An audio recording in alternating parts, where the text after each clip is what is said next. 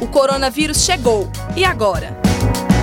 O LAPAC, Laboratório Piloto de Análises Clínicas da UFOP, permanece aberto com as suas atividades rotineiras. Para quem agendou horário para atendimento, não haverá alteração, mas as pessoas que julgarem que devem permanecer em casa, em isolamento social, podem remarcar o comparecimento ao laboratório. No LAPAC, o atendimento ao público funciona de segunda a sexta, de 7 da manhã a 1 da tarde, ao lado do Museu da Farmácia, no Centro Histórico de Ouro Preto, com entrada pela rua Xavier da Veiga. No laboratório são realizados exames de hormônios, hematológicos, bioquímicos, microbiológicos, imunológicos, de urina e parasitológicos.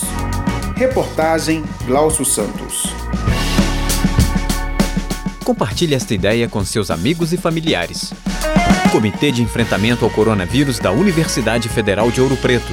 Produção, Coordenadoria de Comunicação da UFOP, Projeto de Extensão Viva Mais e Rádio UFOP Educativa.